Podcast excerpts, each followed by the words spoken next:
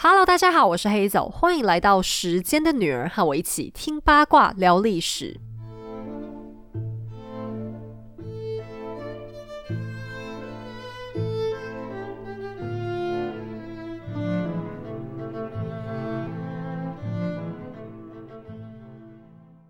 理财方式有很多种，存款是每个人最熟悉也是风险最低的理财方式。但国际金融环境多变，选择有参加存款保险的金融机构，才能存得更安心。存款保险是由中央存款保险公司办理，该公司是政府持股百分之百的国营机构，对每一个存款人在同一要保机构之存款，提供最高保障额度新台币三百万元的保障。保障范围包括新台币存款、邮政储金、外币存款的本金及利息。存款保险是不以盈利为目的的政策性保险，存款保险费是由要保金融机构支付，存款人不需要支付任何费用。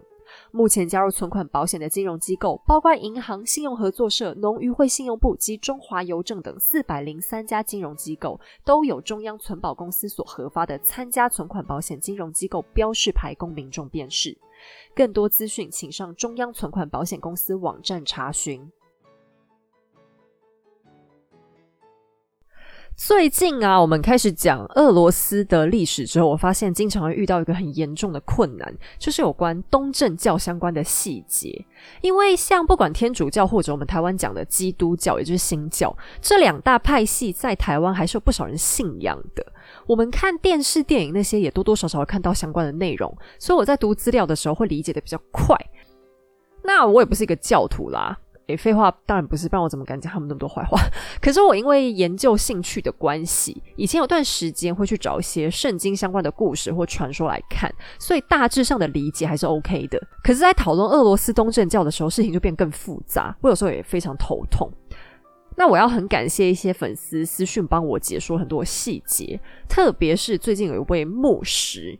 他非常仔细的回答我各种啰嗦的问题，而且他最亲切、最棒的是，他完全没有向我传教，他就是单纯很有耐心，想要跟我解释那些问题，然后还要忍受我很多异端思想。我觉得牧师应该常边打字边觉得头很痛，因为我胡说八道实在太多。好，我觉得牧师你真的是我心目中神职人员的典范。我知道你一定有在听，因为我每一次哪边有宗教疑问的那一集一播完，他就会主动跟我解释，我真的相当感谢他。而且牧师他也非常了解我们这些不是教徒的人会有什么感觉，所以他只是非常 understanding 的跟我讨论，没有一直跟我讲说啊，他们基督教多么好棒棒，叫我不要再这样讲了，就都没有。好啦，我觉得牧师你就好棒棒了，上帝有你这种信徒，就是要告诉我们。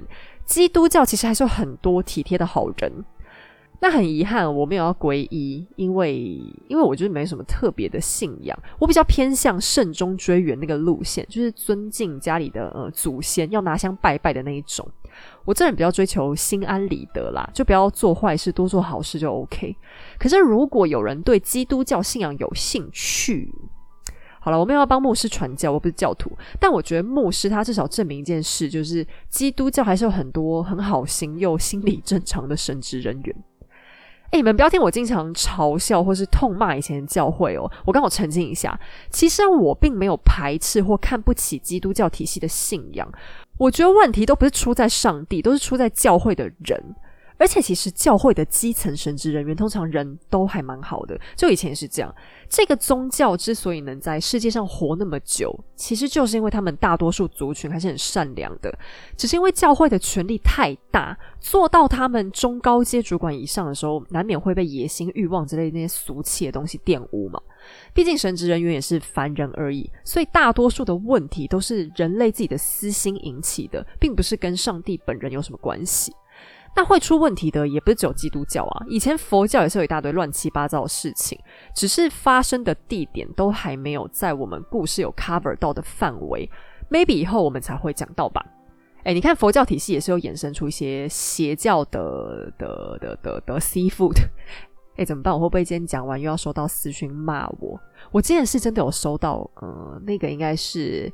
紫衣团体的 成员发私信就很严厉的想要跟我辩论，好像那次是我发文不知道写了什么吧，就我也忘了。总之就是收到相当严厉的指正，但因为我本人就很俗辣，就没有回答。哎，希望大家可以允许我思想自由。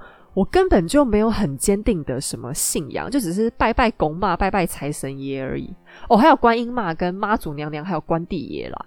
所以希望希望大家心存善念就好，不要一直想找我做宗教辩论。想要找我做宗教辩论的人。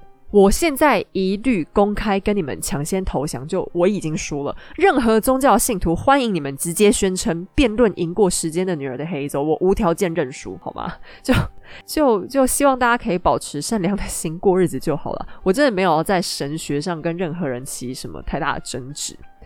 那我觉得那位牧师他有一个很善良的地方是。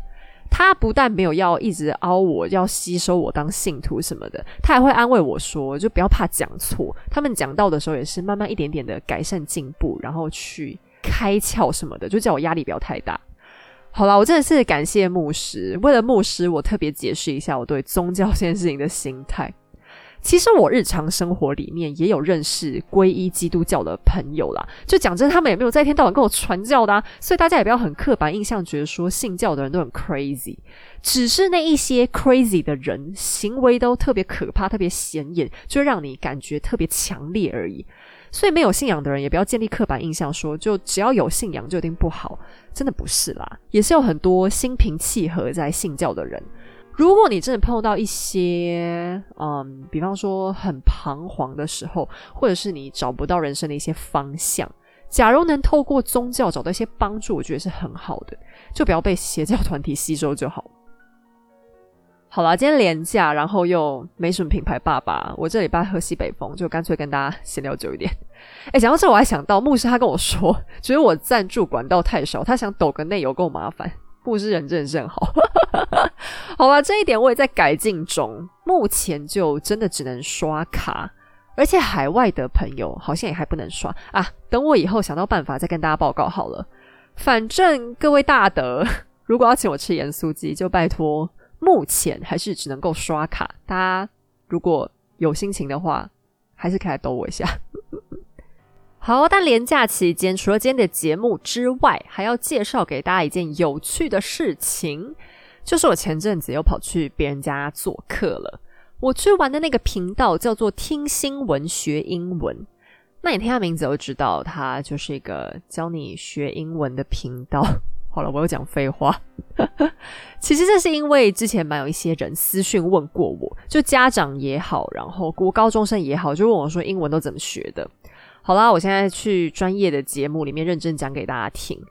结论就是。其实我英文也没多好，就脸皮厚而已啊！哎，反正你们就自己去听。那当然，我们也是聊了很多的闲话。就他们家主持人 Bingo 蛮厉害的，我在那里超放松，很好聊。我个人觉得我们那一集做的算相当成功，所以邀请大家趁着连假期间可以来听看看。好，那我们就要开始今天的故事了。哎，今天这一集啊，又是出场角色大乱斗，而且是我觉得有史以来最像影集《冰与火之歌》的故事，真的超像的。大家记得去社群看一下我发布的家族书，不然你很可能真的听到烦死，就搞不清楚我在讲什么。那么在上一集故事的最后呢，暴虐嗜血的沙皇伊凡四世宣告驾崩，结束了他跌宕起伏的统治。作为一个男人，一生中能拥有遭遇的悲喜剧，他都碰上了。最终却因为过于频繁的战争，让国家陷入了消耗战。由于晚年的时候，伊凡失手杀死了最适合的长子继承人，现在他遗留的血脉只剩下两个儿子。年纪比较大的，目前二十七岁，已经登基成为沙皇费奥多尔一世。我们先叫他小费沙皇。而年纪最小的幼子目前只有两岁，叫做德米特里，我们先叫阿德王子。那以年龄来看，伊凡四世写遗嘱的时候问题应该很单纯，一个二十七，一个两岁，有点脑子的都知道应该选个成年人吧。可问题是小费沙皇的智商有点问题。诶，这不是嘲笑他哦，他是真的有一点弱智的表现。然后因为他酷爱教堂的钟声，一天到晚爬爬灶去撞钟，所以就得到了一个绰号“敲钟者”。在伊凡四世勉为其难的把他定为继承人的时候，又定下了另外一条弹书作为保险，也就是选定四个好棒棒的能干官员来做摄政团队。其中领头的那一位是伊凡的首席秘书葛多纳夫，也就是上一期讲到的小葛。不过他现在升官变成首席摄政官，为了让他老成一点，我们先把他改名叫老葛好了。除了摄政，老葛还把自己的妹妹嫁给小费沙皇，所以他还得到了沙皇大舅子的身份，成为了皇亲国戚，也从此坐稳了首席秘书的位置。那在小费沙皇登基以后，坦白说他本人并没有干啥大事，只有负责敲钟，工作都是交给老葛负责做完了。而老葛对政务也驾轻就熟，因为他不是第一次负责国家大事，早在伊凡四世的最后几年就都是委托老葛帮忙。而老葛最重要的政绩就是把俄罗斯的领土往东边扩张。好，那我这边要顺便更正一下，我在前面的故事里就提到了西伯利亚，但其实，在伊凡四世之前，俄罗斯对西伯利亚是不太能掌控的。西伯利亚又在哪里呢？它在莫斯科的东边，主要的地形是高原。顺便给大家科普一下，虽然在地图上看起来西伯利亚高原距离我们根本八千里路云和月，但每一年我们都会实际受到那边的影响。每当冬天气象预报说寒流要来了，就是从西伯利亚高原上的冷高压往外吹送，一路扩散，把超级低温刮过来，也就是我们说的东北季风。那你说西伯利亚一个高原冷的要死，俄罗斯没事去打人家干嘛？因为俄罗斯一向以来获利最高的贸易商品就是毛皮，也就是皮草。可是现在他们过度捕猎，毛皮产量下降，想去搞点新货源。那哪里的毛皮好呢？当然是越冷的地方越好，那边的动物才会毛蓬蓬的嘛。所以在老葛的主持之下，他联合了上集我们介绍过的专业跑路团体哥萨克人，去把西伯利亚拿下来了。在伊凡四世的晚年，这也成为他最重要的政绩之一，因为俄罗斯的领土被扩张了好大一块。好，那小费沙皇在位期间，不管是谁主持的，他有做什么大事吗？还真的有，他们提升了莫斯科在教会的地位。莫斯科作为俄罗斯的首都，可是却有一件让他们很困扰的事情，就是宗教领导人层级不够，不是大牧首。再次帮大家回忆一下。牧首就是牧羊人的首领，因为基督教观点认为大家都是上帝的羊咩咩，所以神职人员都是牧羊人。而莫斯科原本的宗教领袖位阶叫都主教，算是地方型的大主教而已。那你说这样有差吗？不是说东正教都没教宗，最高领袖有很多个，那莫斯科没有牧首又不会怎样？其实还是有差的。因为俄罗斯人对东正教信仰非常虔诚，所以有很多重要的大事都必须得有大牧首来加持。民间 people 靠红心，可是莫斯科只有都主教啊，其他大牧首沙皇使唤不到，就只能每次都求爷爷告奶奶，派遣使者去拜托他们办事，而且都还是办大事。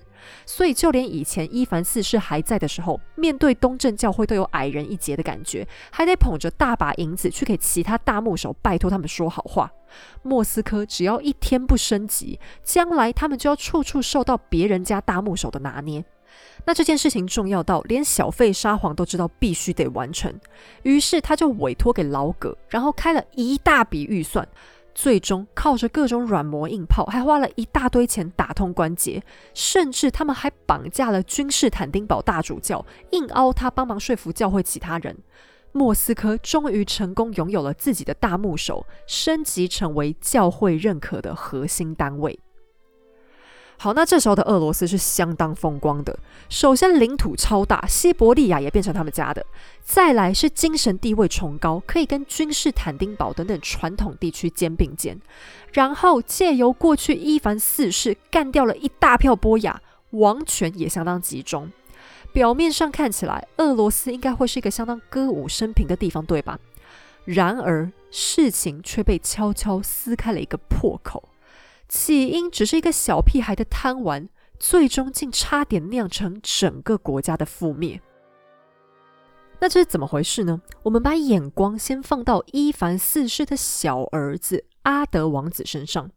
在伊凡四世死前，虽然他不太喜欢阿德的妈妈，也就是他的第八个老婆玛丽亚纳加亚，可是对于自己的亲骨肉，伊凡还是蛮照顾的，所以就给了阿德一块封地，叫乌格里奇。乌格里奇这个地方以往都是封给皇室直系血亲的，算是保障他们基本生活。而伊凡死后，阿德和妈妈就搬家到了这个地方。但阿德王子原本是一个超级宫廷边缘人，除了他妈妈玛丽亚纳加雅之外，几乎没人在乎他。哎，这妈妈名字有点太长，我们先叫阿德妈好了。那阿德边缘的原因也很简单，就是他的身份有点问题。你说什么问题？然后他妈还敢给伊凡四世戴绿帽吗？这你倒是可以放心，阿德妈胆子还没那么大。可是，在东正教会的规定里，一个人不能结婚超过三次，不管任何理由，三次就是教会认可你合法结婚的门槛。那阿德妈都是伊凡的第八个老婆了，你说有可能合法吗？在教规来讲，当然是不行的。阿德妈的皇后头衔，也就是伊凡强迫大家叫一叫，也因此阿德几乎就是被当作私生子看待。这样以法律角度来说，他也不能合法继承王位。然而，就是这样的一个宫廷边缘人阿德，却在他八岁那一年，在自己的封地乌格里奇上莫名其妙死了。死因是插在他脖子上的一把小刀。从尸体的痕迹看起来，阿德几乎可以确定是被一刀毙命。而凶手是谁呢？从克里姆林宫到整个乌格里奇民间，无数的耳语开始散播了。由于到了这个时候，小费沙皇都没有生下继承人，由于他身体很虚，眼看是大概永远生不出来了，而国家大权又被紧紧握在老葛的手上。于是传言就说是老葛买通了阿德的家庭教师，安排人把孩子杀死的。这样将来等小费死掉，在大家都找不到其他继承人的情况之下，大家就只能将就投票让老葛来当老板。一时之间，流言蜚语疯传。为了自证清白，老葛只好派出他的秘书，也就是秘书的秘书，一个老书家的成员，叫做瓦西里。那大家还记得老叔家吗？就是俄罗斯大波雅家族舒斯基。现在他们又回到政治舞台上了。然而瓦西里查出来的结果却惊死了整个俄罗斯，并没有人杀死阿德，是阿德自己杀了阿德。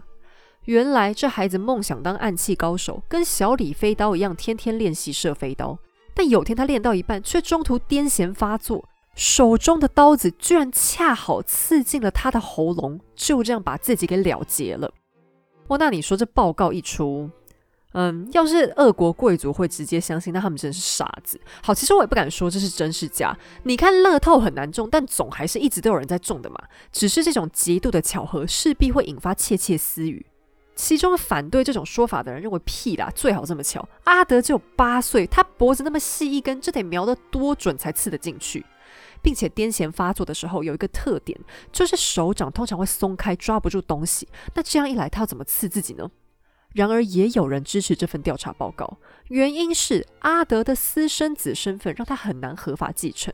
如此一来，老可并没有杀他的理由啊。事情虽然巧合到离奇，但这搞不好就是天注定阿德活不长。上帝的旨意，我们凡夫俗子凭什么有意见呢？这一刀到底是谁刺的？怎么刺的？众说纷纭。但俄罗斯的老百姓显然心中自有定论。刚死了儿子的阿德妈悲愤不已，他联合自己的兄弟告诉大家，儿子分明就是遭到谋杀。而在广大人民心中，沙皇尊贵的血脉怎能容许肮脏的谋害？而老葛这个外人的统治，更是早就让大家都看不顺眼。种种的不满，再加上一个母亲的眼泪。一场暴动就这样被催化而成，乌格里奇的人民愤怒的要为他们的王子报仇雪恨，他们走上街头，把所有疑似凶手的人通通揪出来，其中包含了莫斯科派过来的官员，甚至还有阿德最要好的朋友，都被怀疑是刺客，遭到暴民杀死。最终，一共有十五个倒霉鬼遭了殃。然而，莫斯科中央坚持了对官方调查报告的看法。他们迅速镇压了暴民，该杀的杀，该抓的抓，活着的通通都流放到冰天雪地的西伯利亚去。接着，他们又把阿德妈抓了起来，强压着她剃掉头发，塞进了修道院，出家做修女。哎，你看，老公秘书果然就是最危险的人，不论男女都超危险，讲话有够大声。阿德妈再怎么讲，好歹也是太后，居然就被老公的秘书逼着把头发剃了送走。那我们都觉得剃头发出家，感觉好像是佛教的和尚跟尼姑才会需要。其实中世纪的修道院也一样哦。起因是在罗马时代，所有的奴隶都需要剃头发。天主教神职人员的剃发，就代表他们是天主最忠诚的仆人。有时候他们会选择整头剃光，有些人则是选择剃掉部分头发也可以。不过现在这个仪式也已经被废除了啦，所以如果你有认识哪个神父或牧师，也不必对他们头发都还健在感到很奇怪。可是实际上，这个剃头发的要求通常只会用在男性修士，修女们只要把头发裹在头巾里，不要露出来就好了。阿德妈被要求剃发，应该就是老葛故意要给她难堪罢了。好，那这凶杀案就这样暂时告一段落了。阿德王子的死就在全国上下满腹疑窦当中被压了下去。那现在大家更着急了，小费沙皇，你非得生出孩子不可，否则伊凡四世的血脉真的就要断绝了。那小费沙皇在他们家是很特别的一个人，他一点也不像伊凡四世的性格。他的两个兄弟都跟爸爸一样，脾气很暴躁。你不要看阿德死的时候才八九岁，小学都还没毕业，他就已经显露出很多暴君的特质了。比方说，他很喜欢看动物被屠宰的过程，特别是当屠夫一刀划开牲畜的喉咙，阿德就会特别感兴趣的靠在旁边看。可是小费沙皇却全然不是这样的人，他性格温和内向，信仰虔诚，虽然不太聪明，又疑似有学习障碍，却实实在在是个善良的好人。他对政治没有兴趣，比起统治，他更喜欢待在教堂里感受上帝的光辉，并且徜徉在教堂钟声带给他的宁静。要说小费和爸爸最相似的地方，大概就是他们都很爱原配老婆。小费在谈婚论嫁的年纪时只是个普通王子，所以伊凡四世也只是随便指定了秘书老葛的妹妹伊兰娜给他。不过，虽然是盲婚哑嫁，小费夫妻的感情却很好。他们夫妻是截然不同的两个人。小费温和傻气又身体虚弱，伊兰娜则是一个非常聪慧又有主见的女人。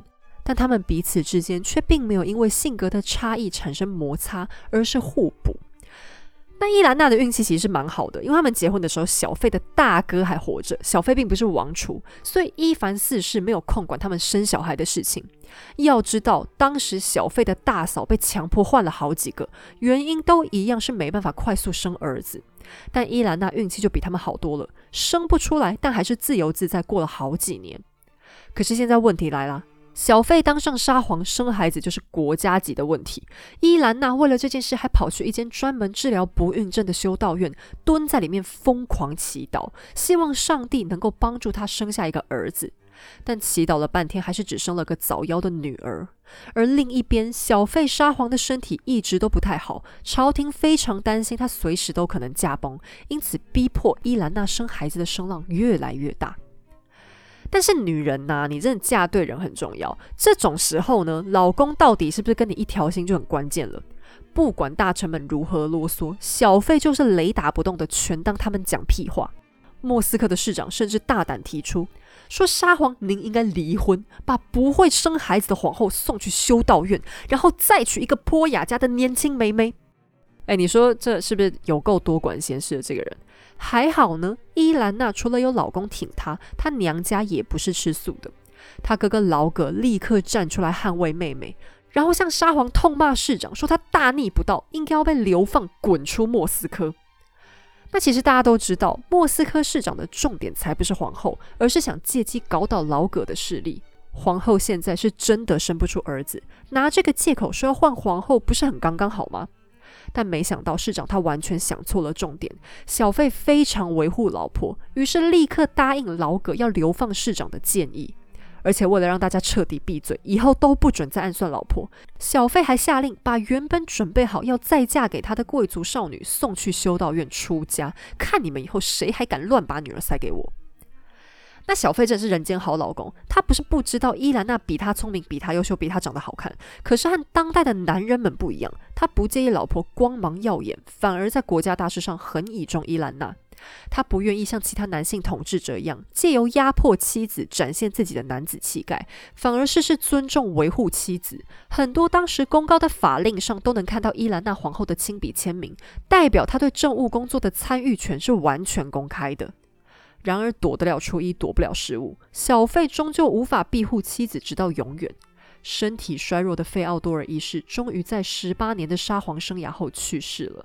临终之前，他没有指定自己的继承人选是谁，只是殷殷切切地握着妻子的手，要他退隐到修道院，别再参与政事。费奥多尔这一死，俄罗斯的未来就像断了线的风筝一样。留里克王朝的正统血脉就此彻底断绝，没有人知道要上哪儿去找新任的沙皇。那其实啊，我觉得留里克王朝的血脉断绝是很诡异的一件事，因为一直到伊凡大帝，也就是伊凡三世的时候，他都还有四个兄弟哦。就到这时候，要不然就是因为造反被废掉，要不然就是死了，然后也都没有儿子。所以有时候这种事情也真的是国运吧，就跟法国瓦卢瓦王朝末年的状况有点像。好，那群龙无首的结果就是大家都虎视眈眈。其中包含了小费沙皇的遗孀伊兰娜皇后，丈夫才刚死呢，她就立刻急着推翻遗言，说她担心大家瞧沙皇要瞧很久，国不可一日无君呐。于是她接着宣布自己是摄政女皇。然而，小费以前虽然好像没啥存在感，可是伊兰娜很快就发现了她有多重要。少了小费撑腰，朝臣也好，百姓也好，大家都对她不服气，认为你一个没有孩子的女人，还被先皇要求去出家，现在又在这里瞎搅和些什么呢？但品尝过权力滋味的伊兰娜不甘心。她仗着有娘家哥哥老葛的支持，说什么都赖在所谓的摄政女皇位置上不肯下来，但老百姓却不买账，民间到处都是骂他无耻、厚脸皮的声音。为了博取民心，伊兰娜宣布大赦天下，把关在牢里的囚犯都放出来，想要用仁德的形象获取民心。可是这一放，却放出了大问题。其实你读中国史，常会看到什么新皇登基大赦天下，听起来好像很简单，然后很威风吧？就把犯法的人现在放出来就好。实际上才没这么简单呢。中国朝廷的大赦天下，还是要经过严格的审查。小偷小摸这样的罪，的确会直接被免除，没错。但大多数的刑期只是会被缩减一些。假如是强盗、采花贼或是杀人这样的重罪犯，就不一定了。该砍头的还是要砍，最多被改成流放边疆。不然，如果真的随便放走，岂不是天下大乱了吗？但伊兰娜就没有考虑这么多，她直接把所有罪犯都放出来。可是那些真正的罪犯一被放出来，就立刻胡作非为，危害乡里。伊兰娜所谓的德政，在人民来讲，根本就只是上位者不知民间疾苦的愚蠢行为。于是，在短短九天之后，伊兰娜抵不住强烈的舆论声浪，终于投降，乖乖进了修道院。国家大权被他转而交给了哥哥老葛暂时代理。那你说老葛自己想不想当沙皇呢？想啊，当然想。他都已经代理沙皇工作几十年了，你要说他没有野心，谁都不会相信。可是不管他再想当，也不能自己屁颠屁颠的凑上去吧？这样就算他坐上皇位，也没人会承认他。于是按照伊凡四世留下的规矩，贵族们召开了全俄罗斯晋升会议。那这个晋升会议我就不重复介绍了啦。如果忘记他们在干嘛的人，就请看一下今天的节目文字说明页。那开会要开什么呢？原来是要进行我们台湾人最熟悉的活动——选举。讲到选举，那就不能只有一个候选人，至少要有两个嘛，不然人选太少，到时候选出来，大家会在那边抱怨说根本被强迫投票。于是现在有两个候选人出炉。一个当然是老葛，他凭借前任沙皇老婆的哥哥这种亲戚关系入围。他的对手也叫做费奥多尔。哎，我先跟你们说，俄罗斯这边的菜奇阿米亚其实也超级多，而且还很长。那这一个费奥多尔，他所属的家族是罗曼诺夫，他是之前伊凡四世的第一任老婆安娜斯塔西亚王后的侄子。也就是皇后哥哥的儿子。那为了方便起见，怕搞错，我们就不要叫他本名，叫他老费好了。这一场选举就是有两个皇后，他们的亲属老葛跟老费在打擂台。好，那这时候你会发现一件很有趣的事情：沙皇现在已经死了，他没有儿子，没有孙子。现在这个世界理论上已经不存在具备沙皇血统的人喽。可是大家在挑候选人的时候，还是出现了一个很奇妙的现象。既然血统的原因已经消失了，你们不是应该完全依靠才能的高低来选一个新人吗？就像俄罗斯的经典神话留里克大公那样。可是同样的状况现在再次发生。西元十六世纪的斯拉夫人却下意识的依然往沙皇的身边找，血统的观念已经对他们产生了根深蒂固的影响。他们现在明明有机会摆脱掉过去沙皇留下来的集权统治，你看波雅在前面被伊凡四世打压成那个样子，死了一大片。可是，在重选沙皇的过程里，他们居然还是有志一同的决定要往跟沙皇有关系的人身上挑。这两个候选人跟留里克王朝基本上是毫无血缘关系的，能把他们跟沙皇扯上边的都是皇后，也就是外来的血统。但晋升会议却依然仰望沙皇留下来的高贵和光辉。那你也不要觉得晋升会议有自虐倾向，是沙皇前面杀波雅还没杀够吗？其实他们定下这个过滤条件的原因也很简单。首先，如果你不设一个门槛，那岂不是所有人都能参选吗？哪年哪月才能选出来啊？再来，是沙皇在人民心目中是一种至高无上的存在。现在他们已经被迫要选一个没有皇室血统的人了，但还是要尽量 cos 才能让老百姓服气的嘛。于是这场尴尬的选举就开始了。最后动算的人，果然就是沙皇的万年打工仔老葛。他终于得偿所望，视为沙皇包里斯·费奥多罗维奇·葛多诺夫。动算之后，就像当年的留里克大公一样，他的家族还获得了世袭沙皇的权利。好，但这个包里斯巴拉巴拉巴拉，他名字实在太长了，我们还是继续叫他老葛沙皇好了。然而，不要幻想这场选举真的很民主。两个候选人老葛和老费在选后都心怀鬼胎。首先是落选的老费，他紧背送。没过多久，民间就突然传出一个消息：原来，原来，原来，原来，当年被刺到喉咙 k i 的那个阿德王子并没有死，他还好端端的活着呢。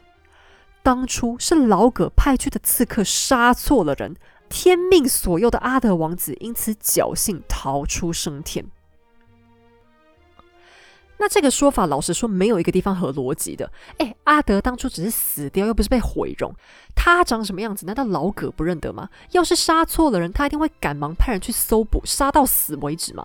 不只是老葛认得，莫斯科和乌格里奇宫廷一定一大堆人认识阿德的脸。老葛的政敌又那么多，要是尸体错了，消息根本不可能被压得住。但就是这样逻辑不通的谣言，在民间却迅速烧成一股大火。全俄罗斯到处都有人民义愤填膺地表示，老葛沙皇不合法，他们要拥戴阿德王子回来当真正的沙皇。于是，打着推翻非法政权的旗号，老费所属的罗曼诺夫家族带着武装部队进入莫斯科，向沙皇老葛逼宫。很可惜，罗曼诺夫家族毕竟还是太嫩了。面对政治老狐狸老葛，他们在朝堂上简直不堪一击。老葛只用最简单粗暴的一招，就破解了罗曼诺夫家族的伎俩，那就是巫术指控。老葛干脆不讲武德，根本懒得听罗曼诺夫家族高谈阔论什么还活着的阿德王子。他冷冷地说。这些个叛国贼，他们全家都是行使巫术的巫师罢了。来人呐，把他们抓起来，务必查个水落石出。靠着横扫千军的猎巫手段，罗曼诺夫被抄家了。他们的家仆遭到严刑拷打。想当然尔，老哥想听到的东西，他们都乖乖吐了出来。家仆们招供，家里的主子藏有毒草药，并且经常秘密施行黑魔法。就是拿着这样一份非法逼供的证词，老葛他一把火烧掉了罗曼诺夫大宅，查抄他们的领地，并且把大部分的罗曼诺夫成员流放到了北极。为了确保老费再也当不上沙皇，老葛逼他剃度出家，成为东正教的神父。这个时候，老费已经有了一个五岁大的儿子米哈伊尔，他老婆也还健在。这对母子被硬生生拆散。做妈的一样被迫出家成为修女，而小男孩米哈伊尔则是被送到偏僻的乡下去了。在这波清洗当中，罗曼诺夫家族几乎全军覆没，老费的兄弟们被活活勒死。老费之所以还能活着，单纯是因为老葛不敢当真杀了他，就怕做得太狠，恐怕会引来人民的不满，造成更大的麻烦。可是对于老葛来说，麻烦其实早就不止这一桩了。除了罗曼诺夫家族反对他的声浪越来越高，民间四处跑出来一大堆阿德王子。这些王子们对于自己的身世通通讲得活灵活现，从克里姆林宫的摆设到乌格里奇的房间长什么样子，通通讲得天花乱坠，煞有其事。这些阿德们还找到一大堆的支持者，开始在全国各地兴风作浪。那到底为什么人民宁可支持这些来路不明的阿德，也不愿意乖乖效忠这个由晋升会议公然选出来的新沙皇老葛呢？说起来，老葛也是运气太差。虽然他肃清敌人的手腕狠了点，但做事其实蛮有一套。他安定边疆，还引进了外国老师，提升教育水准。可是这些工作长远来看，绩效虽然很好，老葛自己却相当的倒霉。在他当上沙皇之后，国内碰到了几次大饥荒。虽然老葛当上了沙皇没错，但是因为缺乏血统的保证。在人民心目中，他并不是真的有资格做他们的小爸爸，而是个戴着皇冠的假货罢了。所以老葛无法像过去的伊凡四世一样，靠着与生俱来的沙皇光环轻松化解百姓的怨气。那我们之前在西欧讨论过很多次有关王位正统的重要性。为了维护王权，英国整个都铎王朝时期的君主都费尽心思，不停的在巩固自家的正统形象。斯图亚特王朝宁可把荷兰的统治者找来跨刀也当英国国王，就为了这个血统问题，西欧的皇室关系变成一张盘根错节的大网。现在我们经常会觉得这么大费周章，实在是很不可思议。然而今天。俄罗斯这个大舞台即将用真实事件来告诉我们，在君主集权制度之下，血统问题将有多么的重要。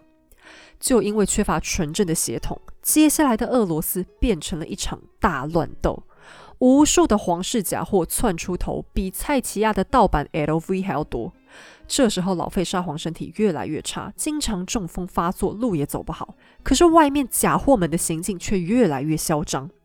他们每一个人都纷纷自称是幸存下来的阿德王子。那我们先来介绍第一个闹事的假货。这个人相当的神秘，他原本的身份被隐藏的严丝合缝，没有人知道他真正的来历是什么。有一天，他就从波兰的宫廷里横空出世。有人说他曾经是个僧侣，因为他有很高的学识素养，还会讲多国语言。这在当时对一般人来说，只有宗教学院才能让他们有机会得到这些才能。还有人说他是波兰国王的私生子。有一次，这个假阿德不小心说溜嘴，讲出自己亲爹是波兰国王，在场的一个贵族立刻伸手扇了他一巴掌，让他闭嘴。为什么呢？因为波兰这时候急需一个假阿德，原因我们待会再说。好，但是因为他的真实身份完全来路不明，后面又还有很多个假货要排队出场，历史学家也很怕搞错啊，所以这一位在历史上被称作魏德米特里一世，伪造的魏，我们简单一点就叫他山寨一号好了。这个山寨一号有一天就这样在波兰现身，他宣称自己小时候被老葛派来的人刺杀。但他的妈妈神机妙算，洞察先机，料事如神，算无一策，当机立断的就把他给先送走了，交去给一位医生照顾。刺客杀错了人。而医生把他藏在各大修道院中，到处转移。等到医生死了，他才逃到了亲切的波兰国王家。富有同情心的波兰贵族们认为这样不行，堂堂俄罗斯王子怎么能这么委屈，被讨厌的老葛鸠占鹊巢呢？我们要帮助好棒棒小王子打回俄罗斯，拿回沙皇的宝座。于是，这个山寨一号还真的带着一支波兰军队杀进俄罗斯边界。一路上，所有讨厌老葛的人都加入他们，甚至包含了哥萨克人，还有一些俄罗斯贵族也表态支持。这支队伍就这样一路过关斩将，直奔莫斯科。哇，那你应该觉得波兰人怎么这么好骗啊？不是啦，就是怎么这么有正义感嘛？居然为了一个别人家的王子出钱出力出兵，诶，听了这么多西洋史，这还是第一次，好佩服波兰人的胸襟哦。其实，波兰贵族私底下都很清楚，这个山寨一号的的确确就是个山寨货。他那个比扯铃还扯的故事讲出来，根本在把大家当白痴。可是波兰人在乎吗？才不在乎！最好就让这个山寨货把俄罗斯瞎搞，弄得越乱越好。趁着一片混乱，波兰就可以偷吃几块俄罗斯的领土。要是山寨一号真的当上沙皇，那波兰人还能狠狠地耻笑俄罗斯一番呢。有他们波兰支持，山寨一号的胜算还真不小。假如成功，将来波兰就能把俄国沙皇当成傀儡，这不是很划算的事情吗？其中有个波兰贵族实在太看好山寨一号，决定 all in。他有个女儿，长得天仙绝色，貌美如花。山寨一号见了面之后，很快就爱上了这波兰小姐。他的贵族爸爸于是决定加大投资，很阿萨里的答应要把女儿许配给这个未来的沙皇。但是俄国人呢？难道俄国贵族原来真的是比较笨，所以才相信他吗？纵观历史，你可别真的相信有什么人是真的蠢货。俄罗斯贵族算盘打得精，他们支持山寨一号的原因只有一个：如此，他们就可以堂而皇之的不用向老葛沙皇缴税了。于是，山寨一号的队伍当中就是这样一群各怀鬼胎的英雄好汉。但杂牌军终究赢不了正规军，老哥很快就发动反击，把山寨一号打的是节节败退。但是历史就是这么奇妙。假如事情正常发展下去，后面大概没有山寨一号什么戏份了。他要么被俄军抓到了处死，要么被赶回波兰，然后成为弃子，无人闻问。可是老天爷似乎就是要跟俄罗斯过不去。就在这个节骨眼，俄军突然溃散了。原来是上了年纪的老葛，因为承受不了长期内忧外患的压力，频繁中风，突然死了。死之前，他把沙皇之位交给儿子，这个儿子就登基成为了费奥多尔二世。好，但这一位我们要帮他取绰号，因为他等下就要消失了。我们先梳理一下这个沙皇名单好了。从伊凡四世死了之后，下一位沙皇是他儿子小费费奥多尔一世，接着是伊凡跟小费他们共用的秘书沙皇老葛，现在第四位是老葛的儿子费奥多尔二世。这个二世是一个年仅十六岁的年轻人，就是个高富帅，而且还挺优秀的。但即便如此，他最大的弱点还是经验不足，然后没办法控制住朝廷的力量。一边是孤立无援的年轻男孩，另一边是有外国势力支持的军队。擅长玩弄权术的波雅立刻做出了抉择。山寨一号的军队越来越近，他派出使者到达克里姆林宫，宣告对皇位的所有权。原本虚情假意奉承费奥多尔二世的坡雅们当场变脸，转头就把年轻的沙皇抓起来软禁。没过几天，沙皇母子就从住所传出了死讯。波雅们宣称他们是中毒而死，但一位瑞典外交官非常肯定地表示，他亲眼去看过费奥多尔母子的遗体，很明显有遭到施暴的痕迹。费奥多尔是个运动咖，身体很强壮。歹徒们看上去费了好一番力气才制服他的，并且这也不是什么毒死，他们母子分明就是被活活勒死的。于是老葛家族短暂的皇帝命就这样结束了。除了惨死的沙皇母子，更惨的是小沙皇的妹妹。由于年轻貌美，公主留下了一条命。但等山寨一号抵达现场，公主却衷心的希望自己还不如死掉算了。山寨一号用暴力强迫公主与他产生连结，还将她关在身边做了好几个月的性玩具。于是至高无上的沙皇权力就这样掉到了山寨一号的头上。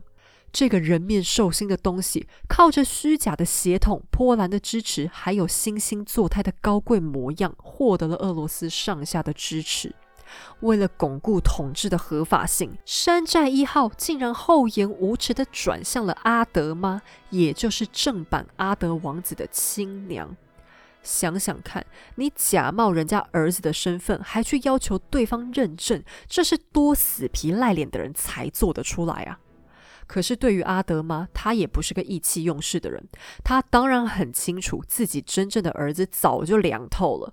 可是，一来他如果不帮忙认证，山寨一号很可能会直接杀了他灭口；二来他被强迫出家之后，修道院苦闷的日子他实在一天都不想过了；三来不只是他自己，打从儿子死后，他的娘家人也全部都被抓去关，在牢里过着不见天日的生活。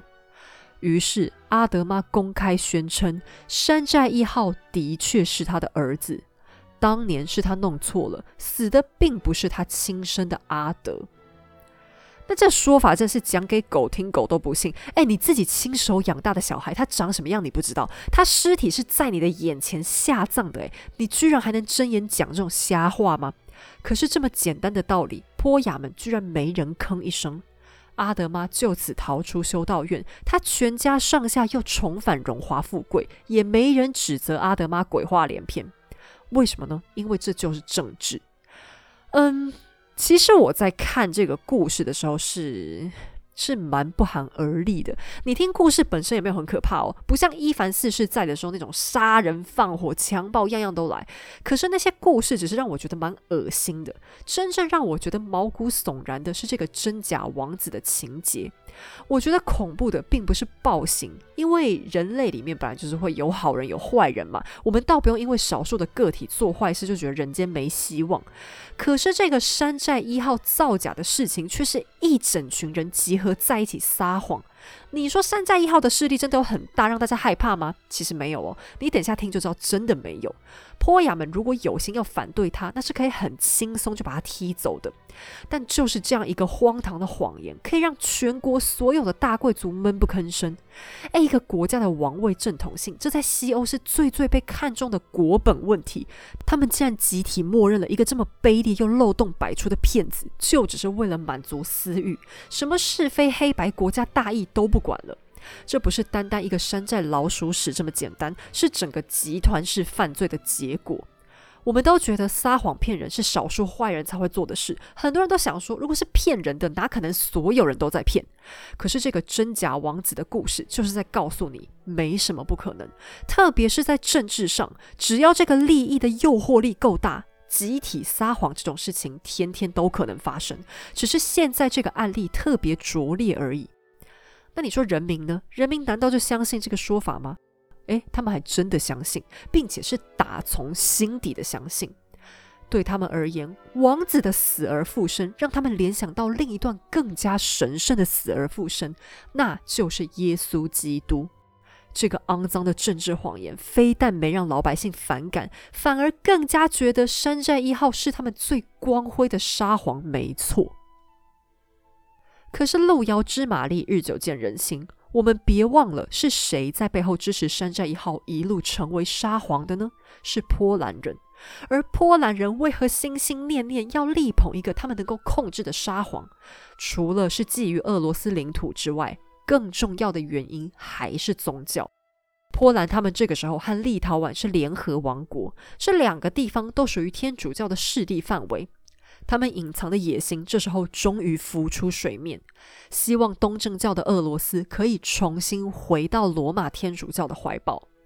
这时候，山寨一号大辣辣的坐上了沙皇宝座，并且迎娶了之前和他订婚的波兰小姐。这个女孩叫做马林卡。那通常来讲，俄罗斯倒也不是这么不近人情，说，哎，不是东正教徒，通通不准来结婚，倒也不会。沙皇要跟外国人联姻，这很正常。不管是哪里嫁过来的皇后，只要记得改宗皈依东正教就可以了。那这个要求其实很基本啦，也算是欧洲各国政治联姻的入门槛。那如果对方不愿意改宗，在结婚之前就要讲清楚，双方都能接受，那才可以免除。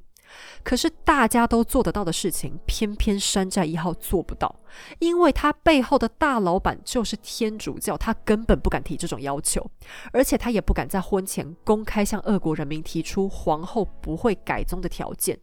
偏偏马林卡皇后也是个非常虔诚的天主教徒，所以她不但不主动改姓，还不停吹枕头风，从结婚前就开始要老公拉天主教一把。因为俄国人实在太痛恨这个新皇后，还因此给她取了个绰号“巫婆马林卡”。那山寨一号这时候得意忘形，开始了一连串主动找死的行动。首先是他身边围了一大群天主教徒，有波兰人，有立陶宛人，还有罗马天主教派过来督促他压制东正教的使者。这些人不但看不起东正教，更是看不起俄罗斯。从文化到风俗到生活习惯，这群人毫不掩饰自己嗤之以鼻的不屑。那这种被歧视的感觉，当然惹得俄罗斯人心头火起。再来是山寨一号放任天主教徒到处乱跑，还开放他们用东正教的教堂礼拜，他表现出来的态度就像是随时都要迎接罗马天主教取代东正教了一样。这些行为再再激怒了教会和波雅，他们现在非常后悔，早知道就不要让这个冒牌货上台了。或许在政治上，坡雅们不怕做脏事，可是，一旦牵涉到信仰，他们还是有绝对不容许碰触的底线。可是俗话说，请神容易送神难。山寨一号打着的旗帜是血统纯粹的沙皇后代，现在他们又要怎么名正言顺的把它处理掉呢？好，那这是一个逻辑问题。归根究底，山寨一号之所以可以做沙皇，利用的就是阿德王子的身份，也就是血统。换句话说，只要他血统纯正的事实存在，就没人可以说他不合法。但山寨一号现在偏偏得到了正版阿德妈的认证，因此波雅们短时间之内也拿他无可奈何。但不用着急，山寨一号很快就会亲自来帮大家解决这个难题。他不知道脑袋里哪根筋不对劲，居然突发奇想要去把正版阿德的尸体挖出来开棺验尸，因为他想借着这个举动证明，当年那个死掉的孩子真的不是阿德，他本人才是毫无争议的沙皇血脉。到了这一步，阿德妈终于爆气了。是可忍，孰不可忍？我只不过是为了过点好日子，勉强忍耐你冒充我儿。现在你居然胆敢亵渎他的遗体，立即得笨手！老娘才没你这种恶心的东西当儿子呢！于是，在波雅的支持之下，阿德妈愤怒的站出来，再次推翻自己的说法。好了，那以前的政治毕竟还是比现在的稍微单纯一点。这要是放在现在啊，阿德妈自己就要先被口水淹死了，因为这太没有诚信可言了嘛。话都给你讲就好。不过波雅们也不过是需要一个借口而已。他们一拿到阿德妈的证词，就煽动了一大票暴民。就在山寨一号和巫婆马林卡正式结婚之后，仅仅十天，克里姆林宫被暴民攻破了。山寨一号狼狈的跳出窗户逃跑，但过程当中他摔断了一条腿，行动不便的他只能往附近的一间澡堂躲进去。但这当然是躲不掉的。追进澡堂的波雅立刻认出他来，并将他就地杀死，还将他的遗体公开示众。他被切成了很多块，里面的东西被翻到外面，外面的东西都被砍下来。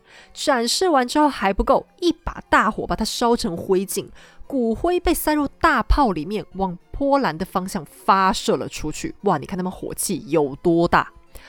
好啦，那现在问题来了，原本留里克王朝血脉断绝，后来动算的老葛家族也死光光了，那剩下来的还有谁够格呢？大家只好回头看当初一起参选的老费，也就是罗曼诺夫家族。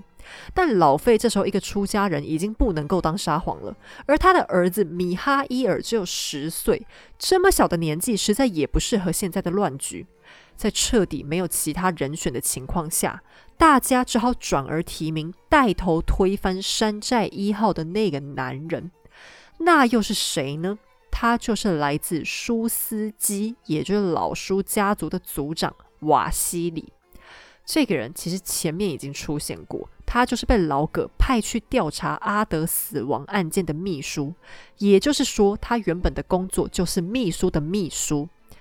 诶，真的不要小看秘书，你看秘书做得好，还真的有机会取代老板的吧？这个老舒家的成员就这样当上了新任沙皇。好，到这里才是乱七八糟。我们再次梳理一下沙皇名单：伊凡四世，接着是他的儿子小费沙皇，然后是他们父子共用的秘书老葛，老葛嗝屁了，换他的儿子费奥多尔二世，接着二世被勒死，换山寨一号上，然后是重新投票选出来的老叔家沙皇。好，那这个老叔家的沙皇是一个极其讨人厌的投机分子。如果要用一个最简洁有力的字眼快速形容他，那就是墙头草。当老葛势力很大的时候，他站在老葛那边，亲自去勘验过阿德王子的尸体，证明阿德已经死了。可是当老葛失去民心，山寨一号开始闹事的时候，他又主动改口，说自己当年验尸验错了，那不是阿德。等山寨一号得罪了俄国贵族和教会，这个老叔家的势利眼又站出来说：“对他好烂，咱们杀了他吧。”这个老叔家的瓦西里就靠着见风转舵，一路转上了沙皇的大位。但这个人好在你们也不用记住他太久，因为他做太烂，很快就要滚蛋了。他才刚刚上台，民间又放出新风声：不不不，山寨一号并没有死。波雅们处死的是个假货，诶，假货的假货有够复杂。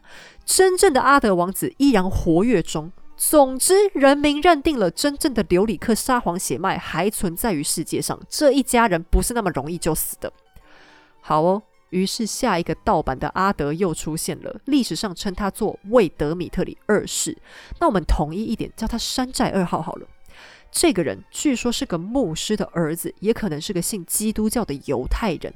但其实原本呢，这个骗子也并没有想扮成阿德，只是想冒充另外一个波雅骗吃骗喝。可是当他失风被抓之后，在严刑拷打之下，他居然大喊：“我不是什么波雅，我是德米特里王子啊！”更神奇的是，他这样随口一扯。大家居然也信了。原本追随山寨一号的波兰人、俄国人和哥萨克人立刻调转方向，跑到他的旗下效忠。那你说，大家知不知道山寨二号是真是假？有一位波兰的将军简单扼要的说出了大家的心底话：这个山寨二号和山寨一号唯二的共通点，就是他们都是人类，然后都是篡位者。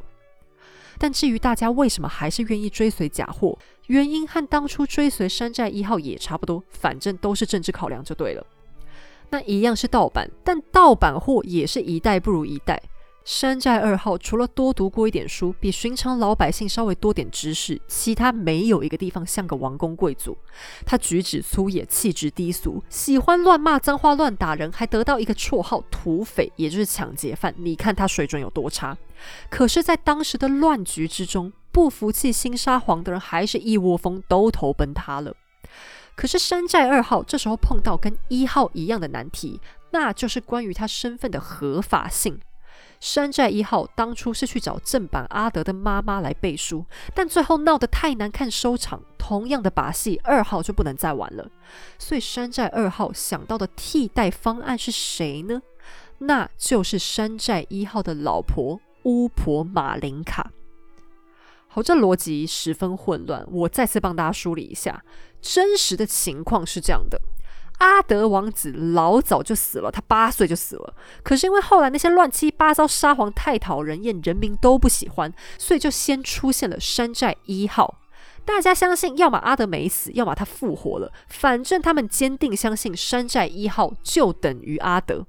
可是后来山寨一号被杀死了，人民对新沙皇依然不满意，所以还是坚信他没有死，或者他再次复活，一个灵魂复活两次，哇塞，比耶稣还猛。好，但政治呢，讲求的就是一个逻辑。山寨二号这个土匪，如果王子身份成立，就必须要顺着这个逻辑走。于是他找来了山寨一号的老婆巫婆马林卡。他让马林卡出来背书，宣称山寨二号和他第一次结婚的对象就是同一个人。那马林卡同不同意呢？他当然同意啦。诶，人家当妈妈的人都可以随便同意自己儿子是是一个假货，所以当然在老婆，他有什么好害羞呢？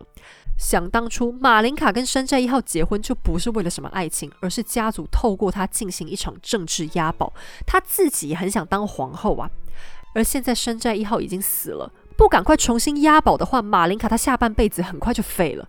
于是看着土匪那一张粗野、低俗又跟前任老公完全不一样的脸，巫婆玛琳卡睁眼说瞎话的表示：“对，这就是我老公。”好，但这谎话说出来，别人信不信还不好说。但马琳卡自己和土匪当然不相信，撒谎可以，但他们还是要能够面对上帝。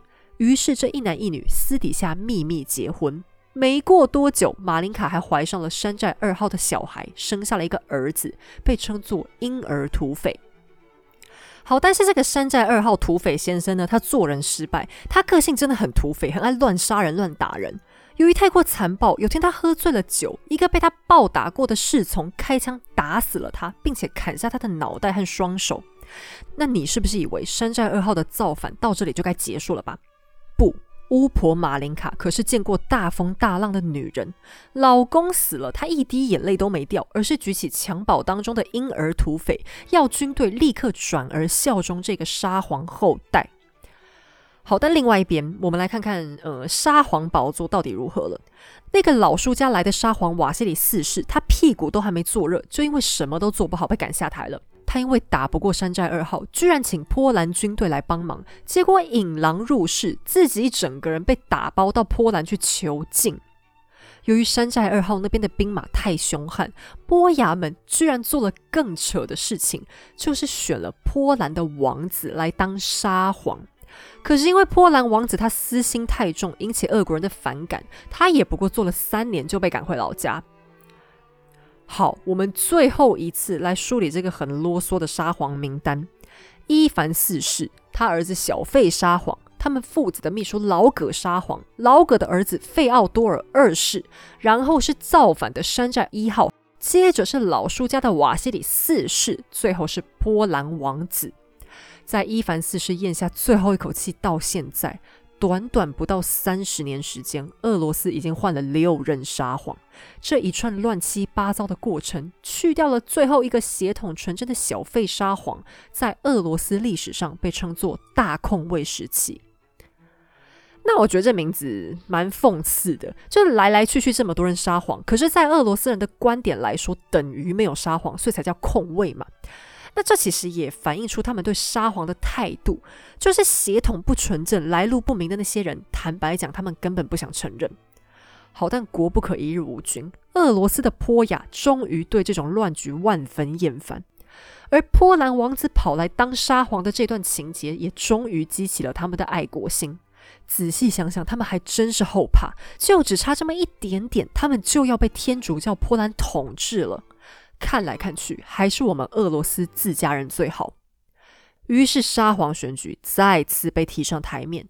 算算时间，罗曼诺夫家族的那个小男孩米哈伊尔，差不多该长成一个十六岁的青年了。虽然这样也还是不能算很大，但疲惫的波雅们还是决定算了算了，就他吧。然而波雅们却费了好一番功夫，才找到米哈伊尔。这个罗曼诺夫家族最后的血脉，并不知道外界发生的所有事情，只是战战兢兢地躲避着以往的各种政治追杀。当波雅们带着卫兵终于找到人的时候，米哈伊尔正和他的母亲，也就是被强迫去当修女的那位贵妇，藏身在一间修道院当中。常年的恐惧和逃亡让他们脸色发白，母子俩的心愿只有一个，就是哪天能和他们的丈夫和爸爸老费团聚。当波雅们说出来意，表示要恭迎米哈伊尔进入克里姆林宫成为沙皇的时候，殊不知，米哈伊尔母子闻言当场嚎啕大哭，他们死都不肯离开修道院。修女妈妈更是大声尖叫：“我儿子还想多活两年呢，他不想当君主，我也绝不会祝福他当君主的。”波雅们傻眼猫咪，但米哈伊尔母子的反应其实也很正常，因为这些年来沙皇的死亡率实在太高，又来得太快。可是别无选择的坡雅们，事到如今也只能好说歹说，个个下跪磕头，不断称呼米哈伊尔我们最敬爱的沙皇。但他们的委曲求全换来的，只是米哈伊尔再度气愤的大哭，死都不肯跟他们离开。好，那我完全可以理解米哈伊尔的心情了。诶，他们全家被拆散逃亡这么多年，罗曼诺夫家族的人都被杀死了一大票，也没人来救他。现在没人想当沙皇了，你们这才见风转舵，跟我鞠躬哈腰，谁稀罕啊？求我我都不要去。坡雅们眼看状况不对劲，心急如焚之下，干脆集体跟着大哭。他们不断哀求，告诉米哈伊尔：“您要是再不去，波兰人迟早弄死我们。您忍心看着国家灭亡吗？”历经了连续不断六个小时的苦苦哀求，声泪俱下，唱作俱佳，米哈伊尔终究还是招架不住，把王国的大帽子这样一扣，你说哪个十六岁的青年承受得住呢？于是米哈伊尔委屈巴巴的点了头，波雅们的欢呼声响彻云霄。他们赶紧整齐的跪下，在胸前频频画十字，感谢上帝的保佑，并且匍匐在地上亲吻新任沙皇的脚跟，宣誓他们的忠诚。现在沙皇搞定了，坡雅们痛定思痛，集结力量要来把山寨二号，也就是土匪他们家的残存力量剿灭。最终，巫婆马林卡和他的儿子婴儿土匪被抓，三岁的婴儿土匪被公开吊死。据说马林卡在悲痛之下发出了强烈的诅咒。你们罗曼诺夫从修道院开始，也将在修道院结束。你以一个沙皇的死开始，也终将以一个沙皇的死结束。不久之后，马林卡的尸体在监狱中被发现，他无声无息的遭人勒死了。他的诅咒在几百年间逐渐被淡忘。或许在最后一个罗曼诺夫家族排排坐着面对枪口的时候，这道诅咒也曾经闪过他们的脑海当中。不过，那都是很久很久以后的事情了。现在，新任沙皇米哈伊尔受到众人拥戴，成为大一统俄罗斯的唯一沙皇。罗曼诺夫王朝透过曾经的安娜斯塔夏皇后，正式展开了属于他们的新篇章。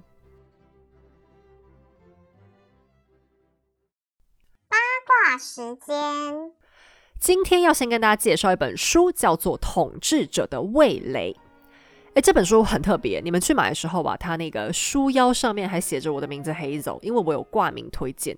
我觉得出版社那时候找我真是太聪明了，因为它是在借由异国美食讲历史，对我这种吃货来说超级有吸引力。然后它还搭配了各种美食照片。我第一次翻开这本书的时候，应该是在半夜吧，就我看一看快饿死。那这本书的作者是一位韩国的记者，专门对饮食文化很有研究。书里面是他自己到过很多国家旅游，然后吃过东西、拍照的过程。那专业就是专业，像我如果去旅行的话，食物吃掉吃掉了。可是作者他还特别去研究美食背后的故事。像里面有一个我很有印象的是一段。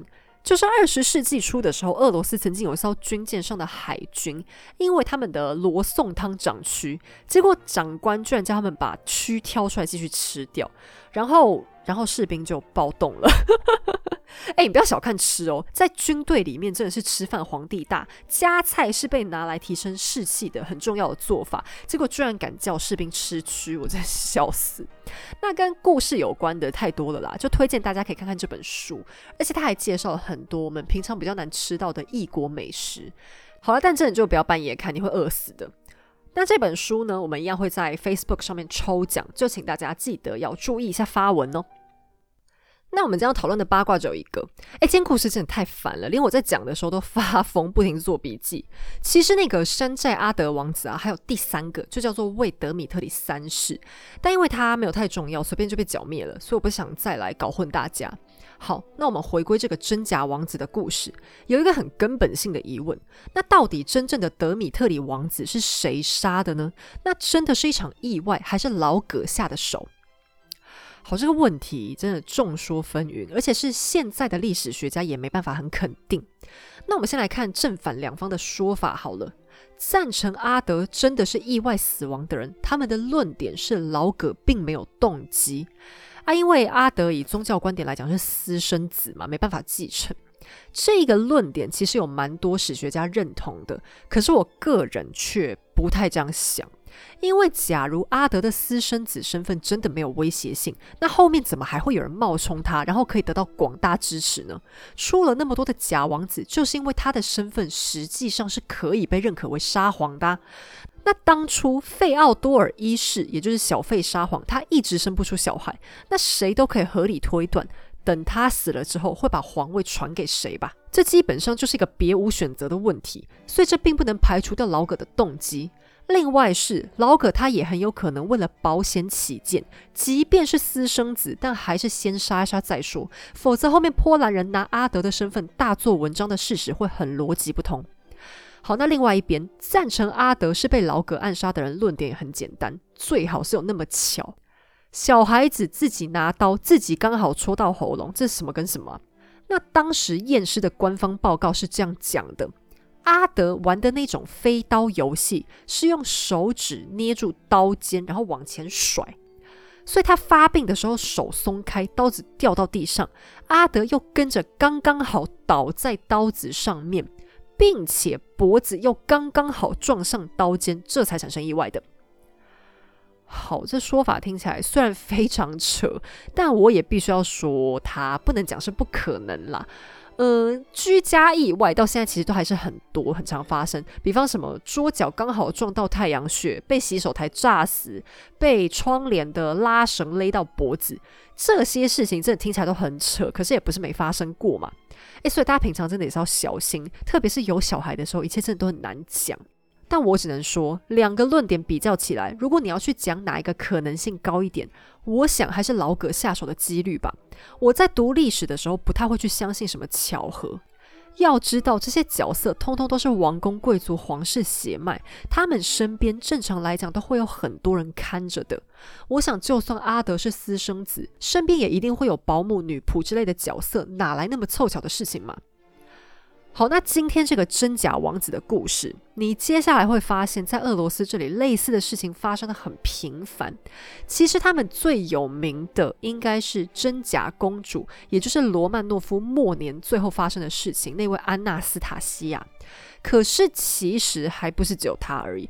我想这也是展现出俄国人对皇室血脉的重视和盲从吧。